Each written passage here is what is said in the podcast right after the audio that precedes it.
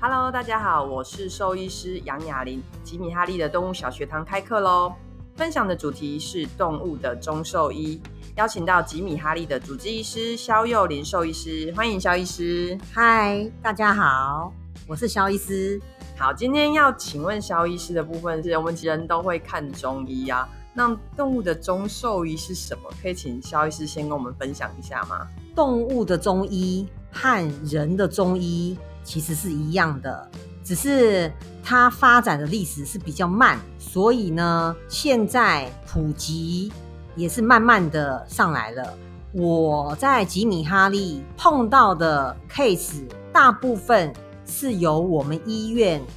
西医转过来的。嗯转介过来的。嗯最主要呢，我是偏重于复健，对，复健的对 case 等于是看完西医之后会需要复健的，就会转往中医这一块。对，这是一部分。那也有小部分呢，是主人哦、有嗯，譬如说内科上的问题，他想要借由中医来辅助哦、譬如说皮肤的问题，嗯，还有现在非常多的老年医学的问题，也很适合看中医。那么大概是哪些老年疾病会需要看到中医，或者是建议可以看中医？最常遇到的就是老狗，对，然后瘫痪犬。嗯那老狗的问题，我常常因为现在人越其实越来越会养狗，平均寿命越来越长对了。我常常看到十六岁以上的拉布拉多，拉布拉多，对，嗯嗯啊、其实大家都很厉害，嗯很会照顾，很会养狗。对，那所以我常常会用中药来辅助，对哦因为老年的问题的话，常常会就是呃气血不足，嗯然后会用中药来补他的气血，会用中药来矫正他的体质。嗯譬如说他比较偏热、对偏寒，那我就会利用中药来让他拉到中庸的地方。问一下肖医师，所以狗也可以像人看体质，它是燥热型还是寒的？可以啊，好酷哦！对啊，可以。所以等于是一样，也是帮它做一个中庸的平衡。它嗯热的，你其实就要帮它调一下。对，还有我们最常见的就是它比较湿，比较湿，其实湿这个问题呢是很大的一个点，湿会造成，譬如说呃肥胖、哇，肿嗯瘤。嗯，然后甚而骨头上的疼痛问题。那湿的部分其实也要靠中，就是靠肖医师来判断，因为会有一些特征来判没断。错没错。所以一样，先看中医、中兽医，医生来帮你判断你的狗的体质是哪一类别的。对那就有提到老年医学的部分，就帮他做这些补气呀、然后帮他顾这些东西对。还会有其他的可以协助他的吗？我们刚刚有谈到皮肤的问题，对，那皮肤问题其实大部分是体质问题。嗯我常见啊，同胞的姐妹居家环境是一样的嘛，爸爸妈妈是一样的嘛。是是是，妹妹有一身漂亮的毛皮，光亮，是那姐姐就像麦粒狗一 样。那你追这追根究底，那怎么办呢？其实就是体质的问题啊，嗯，对啊，同个爸爸妈妈，所以他应该是相同的，嗯而且是居家环境都一样。对，还不会因为他那个住的方面会有差异。对，那你说吃西药是立刻见到效果，对可是以长期的眼光来看呢，好，可以用中药来调整体质。那我直接想要问一下，那等于是长期需要吃西医中药的皮肤的问题的狗，在中医去调整之后，可以不用长期吃药吗？其实你讲的是一个很好的点哈，因为有这种体质的狗，它很容易就，呃，这种体质很容易就复发。嗯嗯，即使你用反复发呃生，对，即使你用中药去调它，它可能一个生活环境改变啊，对或吃的食物不对啊，又它开又始立刻了打回原形了。对，所以往往我遇到的都是，诶、它可以改中药来调整体质，调整它的皮肤，对可是往往它偶尔要穿插看一下西医止痒啊啦，对， 因为你刚讲的是体质多了其他的变因了，对今天乱吃到什么，外面乱接触到什么，对可能没又错开没始错痒了。对，没错没错，这时候西医非常重要。所以爸爸妈妈要有心理准备，如果你今天养到的是一只体质欠佳的狗，在看医生方面，其实都还是要特别留意跟医生配合这些对细没错节。所以其实中西医配合是非常好的。所以也不会，就像刚刚最一开始肖医师有讲，看的中医的部分都是从吉米哈利的西医过来的，大就部分等于是不管是附件的啊，不管是皮肤的部分，都是往这个方向。所以中西医的配合还是有一定的成效。那拉肚子也可以看中医吗？当然可以。然后等于是我们人可以看的中医类别，动物其实也都可以往那哎，个没方错没向。错，另外问题会是，那中医效果会不会像人一样？它可能会是比较温和的，可能也需要比较久才能看到疗效吗？或者是在中医搭配上，想要先给主人一个心理建设，需要多久才可以看到进展？大原则上来看，你讲的话是没有错的。嗯中医往往是需要比较久的时间，对，可是呢，个体的差异也蛮大的。因为我着重于复健科，其实复健就是一条漫长的路要走。对，哦，那不止我这边要努力，主人部分也非常的重要。可以说，呃，占的比例是我这边是五十趴，主人那边也是五十趴。主人也要占到五十对，那如果我这边很认真的做复健、做针灸、镭射的话，那主人回去也没有帮他呃做一些我们医嘱上的叮咛啊，呃，该需要做的复健的话，其实效果会打折，也许也达不到我们要的效果。好，那我想要先帮主人问一下，等于是这前面的五十八可以交给肖医师，那类似像附件的动物回去之后，主人要做的回家功课会有哪些？譬如说，我常见的就是呃 IVDD，就是椎间盘突出，嗯他们术后啊、呃要注意居家环境啊，还有主人要帮忙做的复健工作。譬如说我这边针灸以后，那主人回去的话，他们居家的环境的地板要改善。怎么样的室内地板会比较适合这些做完 IBDD 手术的，或者是做完这些脊椎手术的动物？大部分都不及格。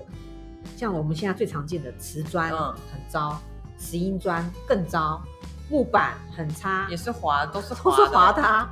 所以我都常常建议你最好是把帮他布置一个环境，就是一个小房间哦，要不然就是说他一个人关在小房间很可怜的话对，你就在客厅用围片围一个区域，他可以看到你们，也可对以看到你们活动对。那你就在他他那个围片那个区域的话，铺上那个瑜伽垫，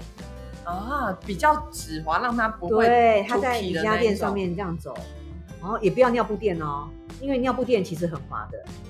好，等于是一个部分是关在小房间，小房间里面其实都是用瑜伽垫对的部分去让它空间走路各方面的需要很耗费肌肉的力气，不用那么大。另外是在客厅一样是限制运动，框了一个圈圈，帮它铺上瑜伽垫。巧拼可以吗？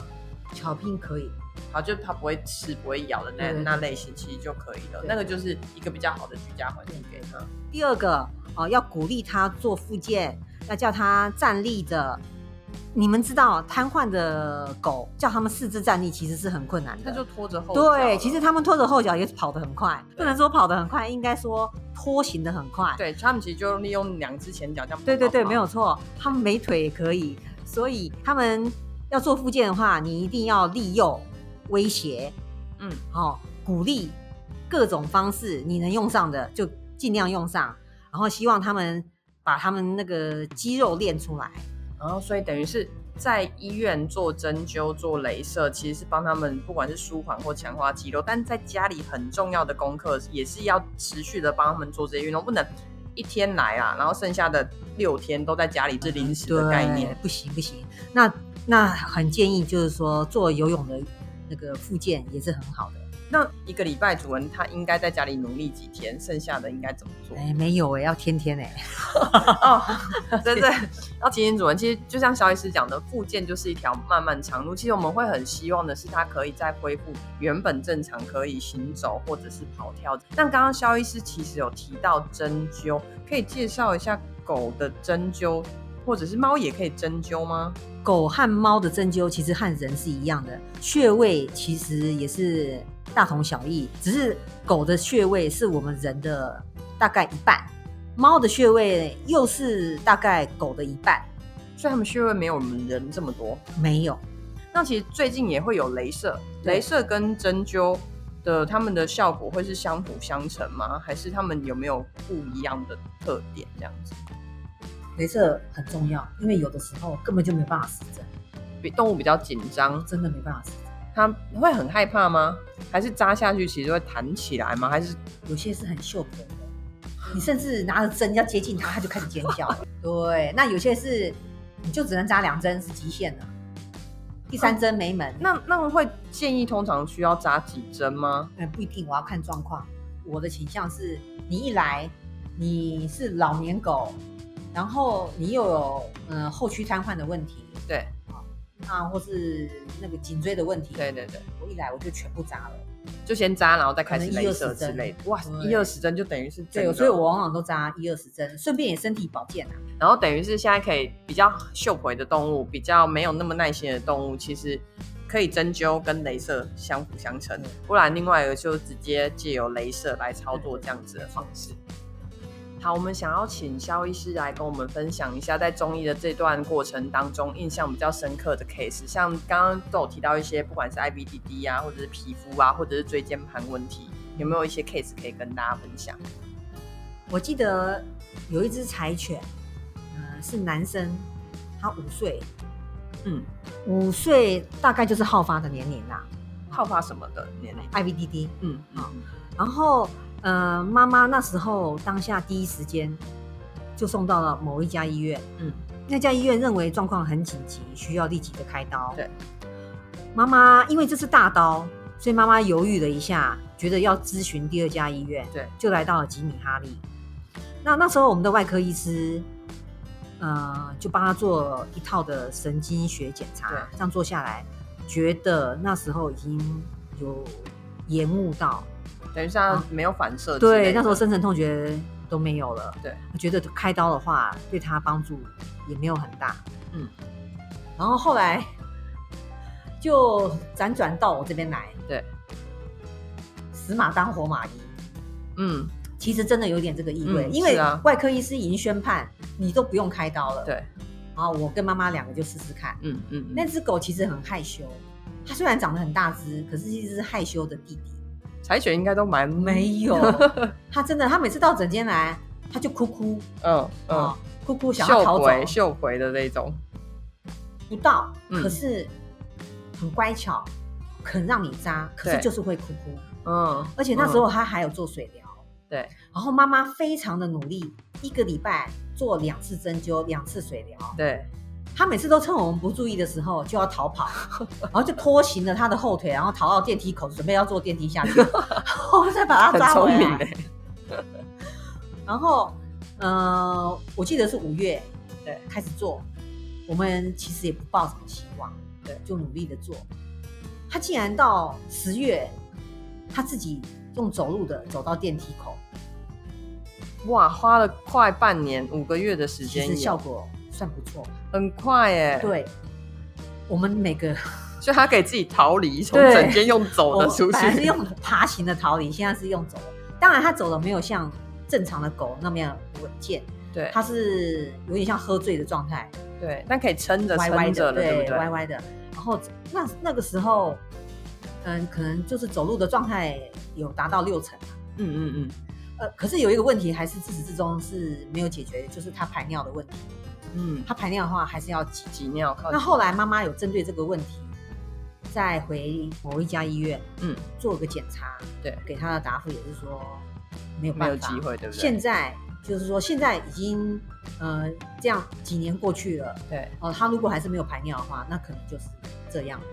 那后来我有他们就后来就没有再再来做复健了，嗯嗯，就是因为妈就妈其实可以正对常，妈妈回去就嗯、呃每天就带出去散步，还是需要训练一下肌肉嘛对对对，啊、那挤尿妈妈都 OK，、嗯那后来我有再碰到妈妈，对，那妈妈说挤尿她还是照挤，嗯她走路 OK，、嗯，然后很喜欢黄金妹妹， 出去还可以跟其他狗哎看做到朋黄金妹友妹就了，有动力， 真的是太可爱了。好，那今天谢谢肖医师跟大家分享的中医知识，那我们吉米哈利小学堂下次见，拜拜，拜拜。喜欢我们的也请大家追踪按赞。关于狗猫的疾病、营养、行为，有想听的内容也欢迎告诉我们。吉米哈利小学堂，下次见，拜拜。